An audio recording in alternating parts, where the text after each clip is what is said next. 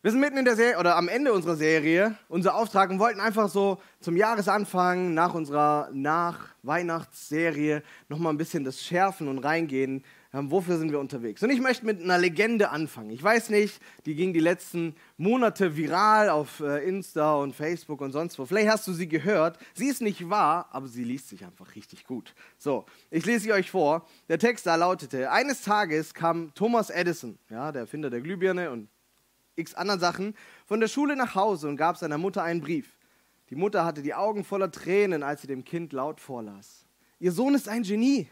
Die Schule ist zu klein für ihn und hat keine Lehrer, die gut genug sind, ihn zu unterrichten. Bitte unterrichten Sie ihn selbst.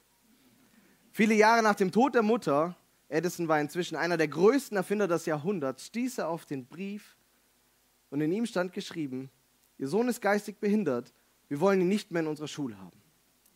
Edison weinte stundenlang und schrieb dann in sein Tagebuch, Thomas Alva Edison war ein geistig behindertes Kind, das geistig behindertes Kind durch seine heldenhafte Mutter wurde er zum größten Genie des Jahrhunderts.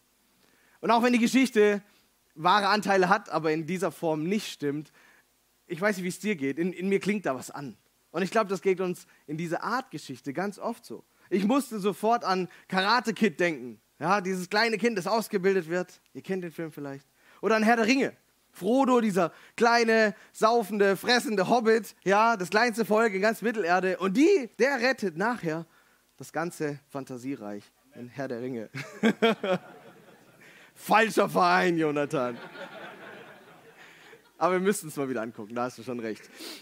Und ich glaube, dass in, in dem, was wir manchmal als so unscheinbar sehen, dass es da eine Dynamik gibt, und dass Gott dafür ein Fable hat, genau das zu nutzen. Und deswegen wollen wir zum Abschluss nochmal gucken. Wir haben uns auf die Fahnen geschrieben am Anfang dieses Schuljahres, hey, weil Gott uns so viele junge Menschen hier in diese Kirche gestellt hat, dann wollen wir das als Auftrag auch annehmen, mit ihnen unterwegs zu sein. Die junge Generation, und deswegen wollen wir da nochmal reden. Der christliche Glaube, so sagt man, ist immer nur eine Generation vom Aussterben entfernt.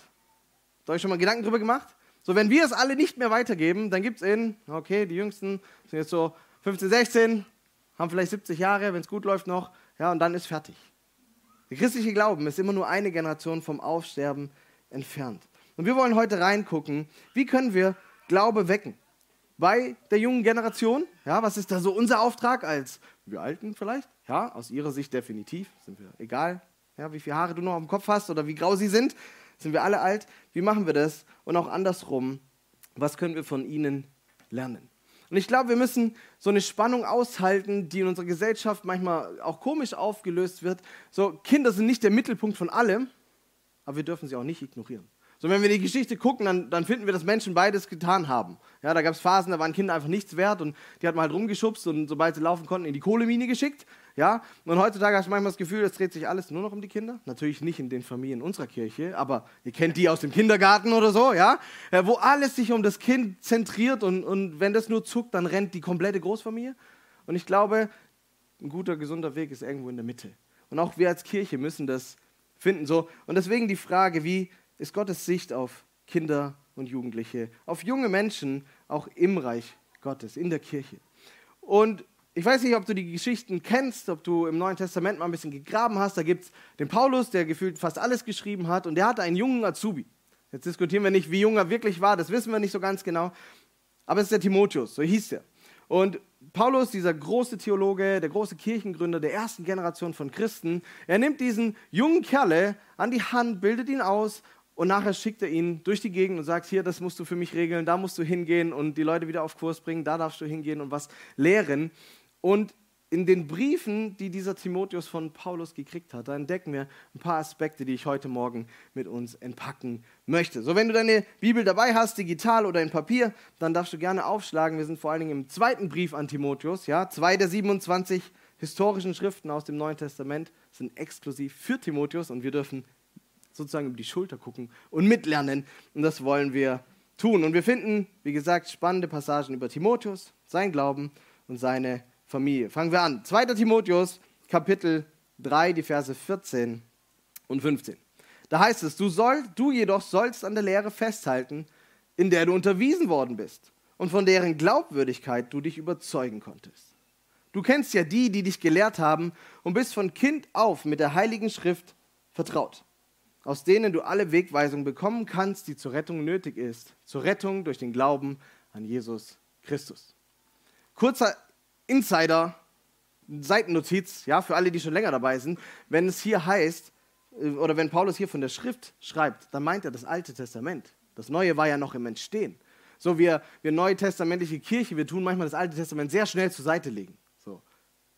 Man kann im Alten Testament schon alles lernen, um Jesus Christus dann zu erkennen. Insider-Notiz, fertig. Ja? Was wir festhalten wollen und was wir lesen ist, Timotheus, er ist von, von klein auf mit dem Wort Gottes in Berührung gekommen. Da sind Menschen gewesen, die haben ihm das wahrscheinlich vorgelesen. Ja, als kleines Kind kann ich nicht selber lesen. Meine Größte lernt gerade Buchstaben, ist witzig, ja, das zu sehen, wie sie so nach und nach sich einen Buchstaben nach dem nächsten erkämpft, dann sind sie spiegelverkehrt. Das dauert ein bisschen, bis kleine Kinder das können, lesen und schreiben. Aber wir können ihnen trotzdem schon die Heilige Schrift vertraut machen. Und ich glaube, ein Schlüssel davon, dass Timotheus nachher so ein leidenschaftlicher Nachfolger von Jesus Christus ist, so ein großartiger Helfer zu dem großartigen Apostel Paulus, ist, weil er von klein auf eben das gehört hat. Und wir lesen schon beim angeblich schlauesten Menschen, der jemals gelebt hat, ja, König Salomo, in den Sprichwörtern im Alten Testament, gewöhne den Jungen, den jungen Menschen an seinen Weg, dann bleibt er auch im Alter dabei. Und da ist was dran. Wir alle merken immer wieder, dass wir unseren Eltern vielleicht ähnlicher geworden sind, wie wir das vielleicht manchmal auch gerne hätten.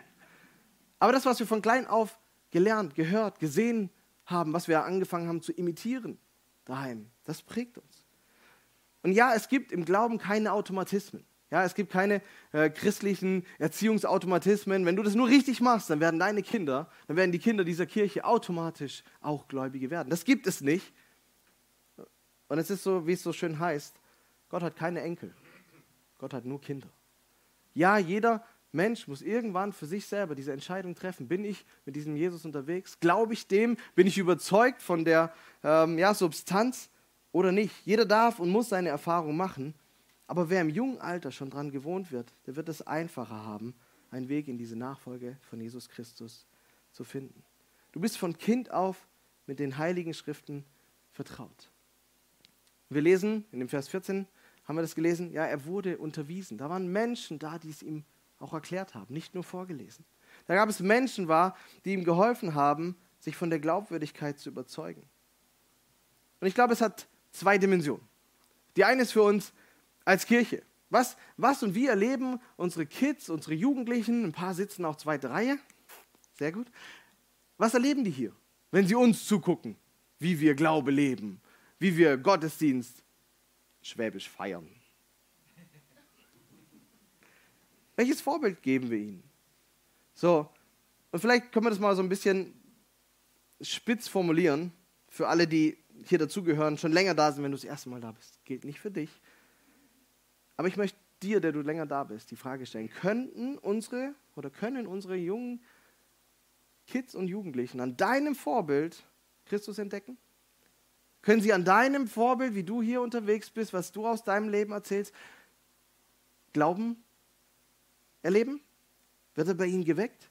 Entwickelt sich da eine Leidenschaft für Christus und für seine Kirche? Und das Negativbeispiel machen wir jetzt nicht auf. Die Frage muss jeder euch, von euch beantworten, für sich selber. Und wir können hier, glaube ich, eine Gemeinschaft schaffen, die positive Impulse auf diesem Weg gibt. Ja, und trotzdem ist auch für uns als Kirche der Rahmen begrenzt. Und es ist so wichtig, liebe Eltern, was ihr zu Hause vorlebt. So, es gibt so ein, so ein Orange heißt das, das ist so, ein, so Studien rund um Kinder und Familie und Kirche und Glaube. Und sie haben das mal ausgerechnet und sagten, Jahr hat 8760 Stunden. Davon verbringen Kinder im Schnitt wie viele Stunden in der Gemeinde? Im Jahr? Was glaubt ihr? Das wäre jetzt der Punkt, wo man rein, äh, reinrufen darf. 100? 48? 42? Jetzt sind wir bald bei Arbeitswoche. 35 Stunden Woche?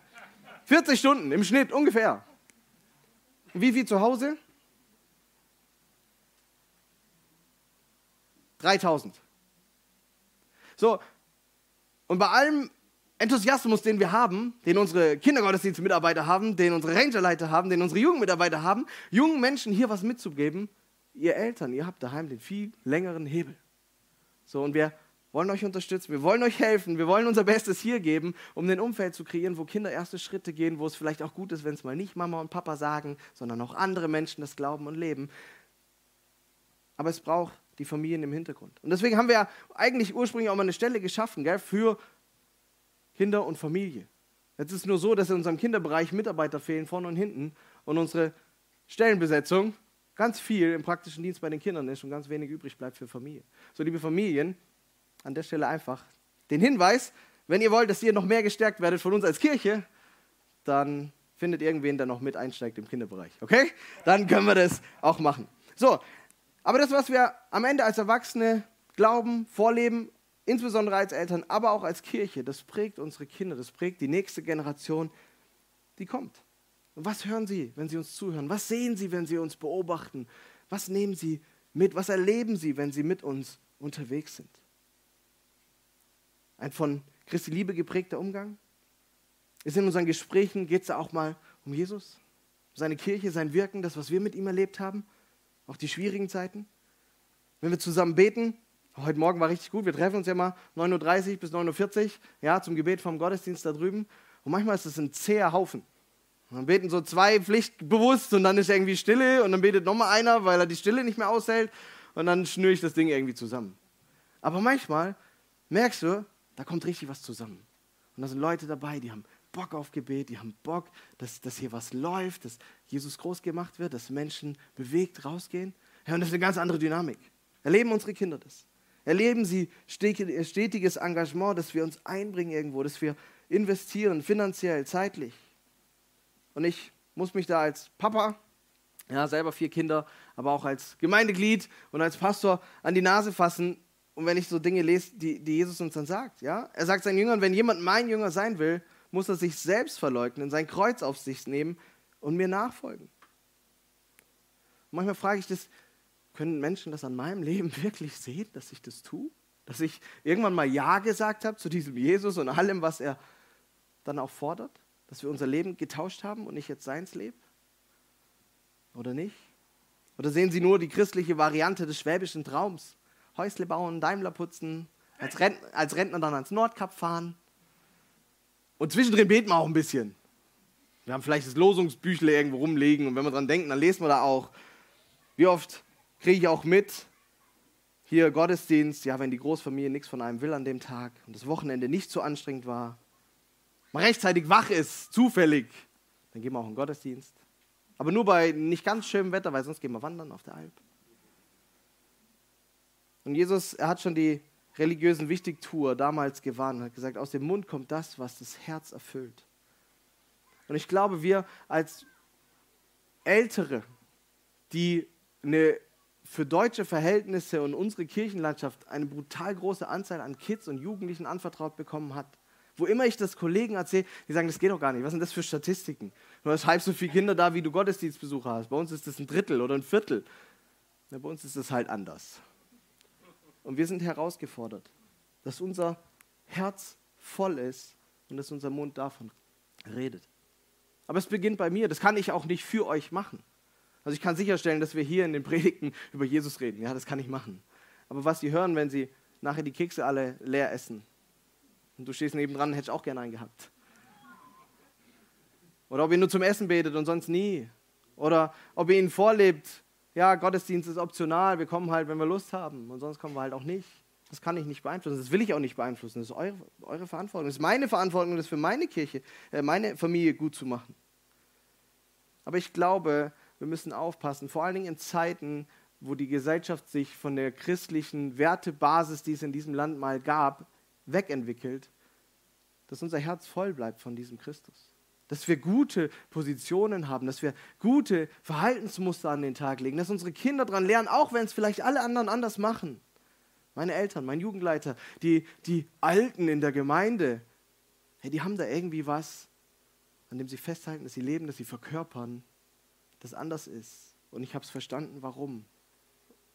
Und wie gesagt, wir können nicht machen, dass sie sich dann auch dafür entscheiden. Und das tut weh und es ist schmerzhaft und manchmal würden wir es gerne kontrollieren, aber das geht nicht. Aber wir können zumindest alles, was an uns liegt, tun, dass Christsein kein Add-on ist, sondern Nachfolge. Und das sieht für jeden dann auch unterschiedlich aus. Das ist auch in Ordnung. Es geht nicht darum, hier eine Checkliste zu machen. Du warst jeden Sonntag im Gottesdienst. Aber das Herz muss voll sein, damit unser Mund und unser Verhalten davon Zeugnis gibt. Paulus schreibt es an anderer Stelle an die Kirche in Galatien. Nicht mehr ich bin es, der es lebt. Nein, Christus lebt in mir. Und solange ich noch dieses irdische Leben habe, ja, wir glauben, das Beste kommt noch, die Ewigkeit bei Gott. Aber solange ich dieses irdische Leben habe, lebe ich in den Glauben an den Sohn Gottes, der mir seine Liebe erwiesen und sich selbst für mich hingegeben hat. Ich weiß nicht. Ich, merke immer wieder, hey, das ist so ein Punkt, an dem ich immer wieder ankomme und sagen muss, okay Gott, ich bin auf anderen Wegen, ich drehe um, die Griech, der griechische Begriff ist Metanoia, umdrehen, das Gedanken und Verhalten ändern und ich komme zurück zu diesem Ding. Nicht mehr ich bin es, der es lebt, du sollst in mir leben. Unser Auftrag für die junge Generation, auch als Kirche, der beginnt nicht, dass die Teenies sich endlich ordentlich benehmen und dass alles nicht mehr so laut ist und nicht immer alles hip und fresh sein muss, sondern er beginnt damit, dass in unserem Herzen etwas lebt. Aber es bleibt dabei nicht stehen. Wir müssen das dann weitergeben. Paulus nimmt es wahr und er schreibt es an seinen Azubi. Voller Dankbarkeit erinnere ich mich an deinen Glauben, lieber Timotheus, der so völlig frei ist von Heuchelei. Jetzt wird spannend. Er ist derselbe Glaube, der bereits seine Großmutter Lois und deine Mutter Eunike erfüllte, falls du noch Namensvorschläge brauchst. Und auch in dir, davon bin ich überzeugt, ist dieser Glaube lebendig. Kurze Seitennotiz. Können die Frauen kurz weghören? Ja? Ihr Männer, wir machen es uns manchmal zu leicht. Im, Im Judentum war die Glaubensvermittlung per Gesetz an den Vater delegiert. Ja, Kleinkindphase Mama. Und wenn es dann aber darum ging, zu verstehen, wer ist der Gott Israels, was hat er getan, das war Männeraufgabe. Und manchmal drücken wir uns so. Ja, wir sind dann in Technik und wir machen auch handwerklich und alles cool, projektbasiert eh immer besser. Aber Gott hat auch uns eine Rolle zugeschrieben in der religiösen Erziehung. Es muss nicht immer nur die Mama die Kinderbibel vorlesen. Ja? Und ich glaube, wir Männer, wir haben auch andere Seiten. Und wir verstehen auch andere Seiten, wenn wir die Bibel lesen. So, alle Frauen jetzt definitiv weghören, lest doch mal die bösen Geschichten mit euren Kindern. Die, wo es ein bisschen spitz auf Knopf geht. Da, wo es richtig Mut braucht, wo, wo die Heldentaten beschrieben sind und dann nicht immer alles gleich verweichlichen und in den Kinderbibeln sind dann immer ja, schöne Jünglinge, die da irgendwie durch die Felder fliegen. Lest mal den, den, den echten Stoff mit euren Kids. Zeigt ihnen, dass Christsein auch heißt, mutig zu sein, was zu riskieren, was zu investieren, auch wenn das zum eigenen persönlichen Nachteil ist und trotzdem durchzuziehen. So, jetzt dürfen wieder alle zuhören. Okay? Wir lesen hier, die Väter waren irgendwie nicht da, der Großvater hat es auch nicht gemacht, die Großmutter und die Mutter waren es da. Und wir merken, dass das wahr ist. In ihnen brannte etwas. Augustinus wird es zugeschrieben. Was du in anderen entzünden willst, muss zuerst in dir entbrannt sein. Es wird sich durch die Generationen durchziehen. Und manchmal sind wir ja ein bisschen so, so Heuchler, oder wir Eltern. So, wir hätten gerne, dass unsere Kinder es gut machen, aber wir machen es nicht.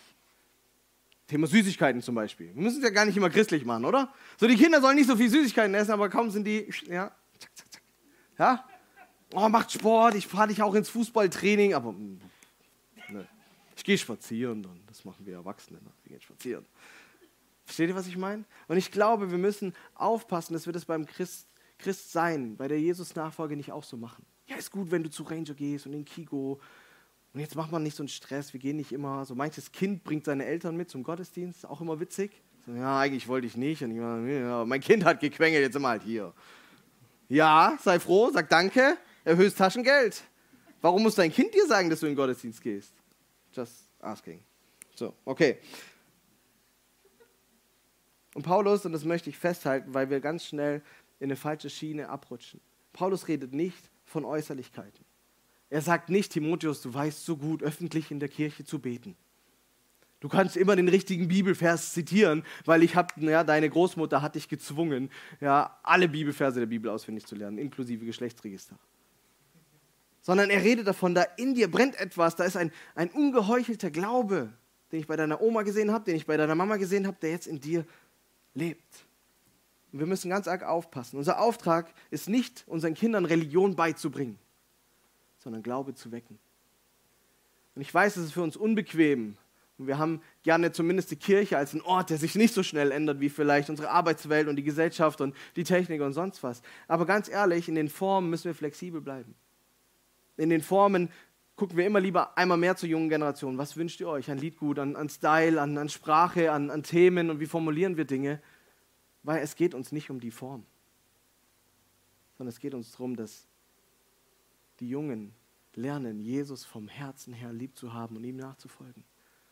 Und weißt du, Christsein sah vor 50 Jahren anders aus, wie es heute aussieht. Und es wird in 20 Jahren auch anders aussehen. Und wir können uns 20 Jahre wehren und dann gibt es den großen Crash. Oder wir können versuchen, kontinuierlich zumindest drei Schritte hinten dran zu bleiben. Okay? Da lade ich euch ein, da lade ich uns ein, dass wir das machen. Ich merke, je älter man wird, desto schwieriger wird es. Aber wir wollen ihnen nicht Religion beibringen. Wir wollen ihnen nicht Formen beibringen. Ich, ich will keine Jugendlichen, die am Ende wissen, wie man richtig betet um des richtigen Gebetes willen.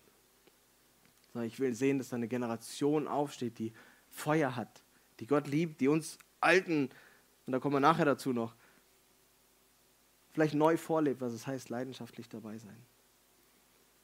Und ich glaube, wir müssen aufpassen. Kirche ist kein wertneutraler Raum, in dem wir fröhlich halt über alle möglichen äh, gesellschaftlichen, philosophischen, sonst was Ideen reden und diskutieren, was ist das Beste und das Schönste und wie können wir irgendwie ja, mitgehen, sondern als Kirche sind wir eine Gemeinschaft von Menschen, die sich dazu entschieden haben, Jesus Christus zu folgen und Leute einlädt, da mitzukommen. Wir haben ein Ziel. Unser Kigo ist nicht einfach nur da, um Menschen irgendwie halt durch die Kinderjahre zu bringen. Unser Kigo hat ein Ziel. Wir sind eingefärbt. Da gibt es ein Erziehungsziel. Da gibt es einen Wunsch. Wir zwingen niemanden, aber wir wollen einen Raum schaffen, wo man Jesus begegnen kann. Und damit sind wir auf, auf guter Tradition auch. Schon im fünften Buch Mose heißt es, und du sollst Jahwe, dein Gott, mit ganzem Herz lieben, mit ganzer Seele und mit ganzer Kraft. Und ihr merkt, es geht nicht um äußere Formen. Da geht es um was Inneres. Und die Worte, die ich dir heute verkündet habe, sollen in deinem Herzen sein. Weil wovon das Herz voll ist, quillt der Mund über. Präge sie deinen Kindern ein und rede davon. Jetzt wird's lustig, ob du in deinem Haus bist oder unterwegs, ob du dich hinlegst oder aufstehst. Wenn du platt bist, dann leg dich auf dein Sofa und erzähl deinen Kindern trotzdem von Jesus. Ist okay. Biblisch genehmigt. Es muss nicht immer ein, ein, ein verzwungenes Familienandacht-Setting sein oder so.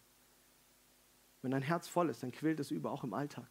Dann betet mal, wenn man die Schlüssel nicht findet, und dann betet mal, wenn die Oma im Sterben liegt dann rafft man sich auf und sagt, hey, ich habe heute auch keinen Bock, das Wetter ist schön, wir könnten so tolle, wir könnten ins Freibad gehen, aber wir gehen jetzt zuerst in die Kirche und dann gehen wir ins Freibad.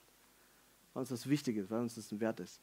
Weißt du, Mama ist müde, ich habe keinen Bock, dich jetzt nach Ranger da um viel zu spät im Dunkeln irgendwo abzuholen, aber weil mir wichtig ist, dass du da hingehst und dass du deine Freunde und dass du Jesus, ich werde es machen, weil das hat Priorität in unserer Familie. Versteht ihr das? Präge sie deinen Kindern ein und rede davon, ob du in deinem Haus bist oder unterwegs, ob du dich hinlegst oder aufstehst. Wir träumen davon, dass wir alle verändert werden von Jesus, auch unsere Kiddies. Wir träumen davon, dass wir gemeinsam unterwegs sind. So zweiter Punkt in unserer Vision. Wir wollen gemeinsam unterwegs sein. Jung und alt. Ich liebe es, dass wir eine Kirche aller Generationen sind. Ich freue mich über die kleinen Steppke. Noch sind es meine. Ich hoffe, ich freue mich in fünf Jahren auch noch. Fragt mich, ja. Ähm, und ich freue mich unsere Grauhaare zu sehen und alles dazwischen. Weil ich glaube, dass es so wertvoll ist, wenn wir gemeinsam unterwegs sind noch, dass unsere Kinder und Jugendlichen brauchen, dass es nicht nur die Mama- und Papa-Generation ist. Dass sie sehen, hey, auch mit 90 kann man noch Jesus nachfolgen. Und alle dazwischen. Unser dritter Wert ist für andere.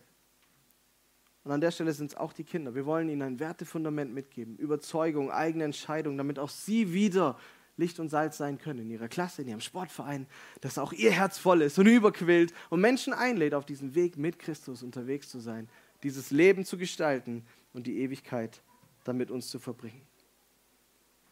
Der Psalmist sagt dann im Psalm 78, was wir gehört und erfahren haben, was unsere Väter uns erzählt haben, das wollen wir auch unseren Kindern nicht vorenthalten. Denen, die nach uns kommen, wollen wir von den großartigen Taten des Herrn erzählen, von seiner Macht und den Wundern, die er vollbracht hat. So, ich kann euch ja zu nichts verpflichten und nichts zwingen. Aber bitte macht es. Auch gegenseitig. Ich glaube, viel zu oft sind wir immer nur am, am Gebetsanliegen teilen. Erzählt doch auch die guten Geschichten. Ihr Schwaben. Wir können mehr als gute Autos bauen. Und wir erleben mit unserem Gott mehr, als dass die Woche nicht so schlimm war. Aber so selten haben wir das in unseren Konversationen. Erzählt es euren Kids, erzählt es euch gegenseitig. Und zuletzt,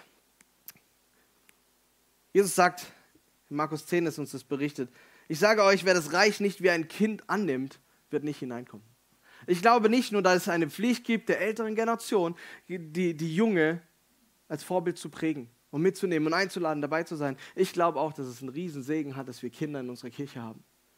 Und wenn du sie beobachtest, wie hemmungslos, ungefiltert sie auf ihre Eltern zustürmen, dir die Kekse vor der Nase wegklauen und, und manchmal Jesus einfach lieb haben und die Geschichten raushauen, wenn es dir peinlich ist beim Familienevent, ja, lasst uns das zum Vorbild nehmen. Lasst uns neu inspiriert werden von ihnen. Sie dürfen uns etwas beibringen über unsere Rolle Gott gegenüber. Gott sagt, wir sind, wenn wir, wenn wir ihn annehmen, wenn wir Jesus Christus als unseren persönlichen Retter annehmen, werden wir Kinder Gottes. Und manchmal vergessen wir Alten, was Kindsein heißt. Wir haben lange To-Do-Listen und so viele Pflichten und Leben ist so anstrengend. Und manchmal hilft es einfach zu gucken, okay, meine Kinder kommen einfach und la la la la la la. Aber ich denke immer in meinem Gebet und dann muss ich lange und irgendwie. Du darfst einfach kommen. Die vertrauen einfach. Denen sagst du, ja, die Sonne ist lila. dann rennen sie rum und erzählen Oma, die Sonne ist lila. Und dann hast du Gespräch über deine Erziehungsmethoden. Ja, die glauben einfach. Wenn du deine Bibel aufschlägst, werd wie ein Kind. Glaub es. Heißt nicht, dass wir keine Fragen stellen dürfen. So ermutigt uns Paulus oder ermutigt Paulus Timotheus im ersten Timotheus Niemand hat das Recht, auf dich herabzusehen, nur weil du noch jung bist. Sei den Gläubigen ein Vorbild in allem, was du sagst und tust, ein Vorbild an Liebe, Glauben und Reinheit. Da, wo Menschen sich entscheiden, Jesus Christus zu folgen, gibt es das Game nicht mehr, du bist zu jung, du darfst mir nichts sagen. Dann gibt es die Herausforderungen alle, seid Vorbild füreinander. Seid miteinander unterwegs. Und dann will ich mir auch von einem 16-Jährigen vielleicht sagen lassen, Arno, das ist aber nicht korrekt, was du da machst. Dein Herz geht gerade von anderen Sachen über. Was ist da los? Darf ich für dich beten? Ja. Nur weil ich der Pastor bin oder weil ich halt 15 Jahre älter bin, bin ich jetzt so arrogant und tue das ab oder was? Ich glaube, wir dürfen von ihnen lernen. Wir dürfen sie nicht gering schätzen. Ich träume davon, dass die junge Generation einerseits von uns geprägt wird dass sie hier Glaubensvorbilder sieht und dass wenn sie zum Studieren und sonst irgendwo hinziehen, dass sie sagen können, hey, in der Kirche, wo ich aufgewachsen bin, hey, da haben von 0 bis 99, und wenn es irgendwann mal drüber schafft, dann auch der, haben Gott geliebt, ihn angebetet. Die waren echt, die haben auch erzählt, wenn es mies war, aber die haben auch erzählt, wenn es cool war. Die haben erzählt, wenn sie mit Dingen gerungen haben und sie haben erzählt, wenn sie neuen Glaubensmut gefunden haben. Wir wollen eine generationsübergreifende Kirche sein, weil jede Generation auch ihr einzigartiges mit beiträgt. Und ich träume davon, dass egal wie die Geschichte weitergeht, dass wir eine Kirche sind, die eine Generation nach der nächsten rausbringt, die leidenschaftlich Jesus Christus nachfolgt. Und vielleicht sind es mal 20 und die, die wirbeln hier alles durcheinander und vielleicht sind es mal nur zwei aus einer Generation und die sind auch mit dabei und bringen es mit ein. Ich, das ist nicht wichtig. Aber dass wir die vielen Kids, die vielen Ranger, die vielen Jugendlichen, die wir haben, dahin bringen, dass sie wissen, was sie glauben und Vorbilder haben und sagen, hey, so möchte ich werden. So wie die Alten da. Wenn ich mal noch so glauben kann. Mega. Sag mal, wie hast du das gemacht? Wie liest du deine Bibel? Wie betest du? Kannst du für mich beten? Dass so etwas passiert. Und in Anlehnung an Sprüche 22,6, was wir vorhin gelesen haben, ja, gewöhne den Jungen an seinen Weg und er wird ihn nicht verlassen. Lass uns eine Kirche sein, in der die junge Generation an den Weg Jesu gewöhnt wird, damit sie auch im Alter die nächsten Generationen prägen können. Dass die Panoramakirche Göpping nicht vom Aussterben bedroht ist, weil wir verstanden haben, wir haben einen Auftrag für die Jungen und wir werden von ihnen inspiriert und gemeinsam sind wir unterwegs.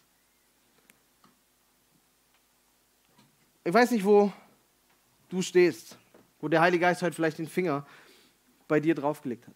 Du sagst, hey, in mir brennt nicht mehr oder brennt noch gar nicht. Du sagst, hey, ich fühle mich als Elternteil so überfordert.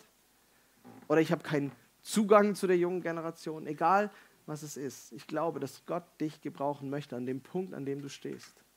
Du musst nicht erst ein besserer Christ werden, du musst nicht erst eine bessere Mama werden oder ein besserer Papa. Ich glaube, dass Gott dich benutzen kann, da wo du bist, mit deinem Einfluss. Und vielleicht, ist da, vielleicht sagst du, Alter, ich hasse Kinder und Jugendliche. Das geht gar nicht, wir kommen nicht klar. Ist okay. Man kann auch Kaffee kochen bei uns. Man kann auch Verwaltung machen. Man kann auch in der Band mitspielen. Na, da sind manchmal Jugendliche dabei. Man muss ja klarkommen. Wir finden auch andere Wege, wie du im Reich Gottes unterwegs sein kannst, wenn du sagst, direkt am Kind ist nichts für mich. Und vielleicht ist einfach dein Gebet für die junge Generation, das den Unterschied macht. Und ich lade dich ein, dass wir zusammen aufstehen und für uns beten und die junge Generation segnen. So, wer das möchte, keiner muss, steht doch auf und dann beten wir und starten nochmal einen Song, wo du auch Zeit hast, Gott einfach persönlich eine Antwort zu geben, um mit ihm deinen Standpunkt und deinen Standort nochmal auszudiskutieren. Jesus, du, du siehst uns in unserer Unperfektheit, mit all dem, wo wir straucheln, wo unser Herz voll ist mit anderem, wo wir das Gefühl haben, wir genügen vielleicht nicht, oder wo wir Angst haben, was, was es heißt, wenn von unten Veränderung hochdrückt mit neuen Menschen, neuen Ideen. Aber wir wollen eine Kirche sein, in der das möglich ist. Und ich möchte für mich beten, für, für jeden, der da mit, mit einklingt, dass du mein Herz in deiner Nachfolge hältst, dass du mir deinen Blick gibst für die junge Generation, dass, wir, dass ich ein offenes Herz habe für die, die nach mir kommen. Und dass ich mich von dir herausfordern lasse, ein Vorbild zu sein, innerlich und äußerlich. Dass ich es nicht fake, dass ich ehrlich bin, wo es halt nicht läuft, aber dass ich danach strebe, dass du in mir immer mehr Gestalt annimmst, dass dieses Leben, das wir getauscht haben, dass ich es wirklich immer mehr auslebe und dass Christus in mir und durch mich sichtbar wird, auch für die junge Generation. Jesus, und wir wollen an diesem Punkt einfach alle unsere Kids, alle unsere Teenies echt unter deinen Segen stellen und dich bitten, dass du uns als Kirche, dass du alle Familien, die zu dieser Kirche gehören, alle unsere Programme, dass du es nutzt, um sie irgendwie zu erreichen. Dass du dich ihnen persönlich vorstellst. Dass sie nicht glauben, weil halt Mama und Papa glauben, sondern dass sie einen eigenen Glauben entwickeln. Jesus, wir möchten beten für alle Andachten, für alle Mitarbeiter, für alle ja, Action, die läuft. Dass es zu diesem Ziel kommt, dass junge Menschen verstanden haben, wer du bist und zu einer reifen Entscheidung kommen können, ob sie diesen Weg auch mit einschlagen. Und wir beten, dass dieses Feuer, das du uns gegeben hast, immer wieder neu aufwacht, aber auch neu überspringt. Danke, dass du uns als Kirche so zusammengestellt hast und wir sind mega gespannt, was die nächsten Jahre passiert. Amen. Amen.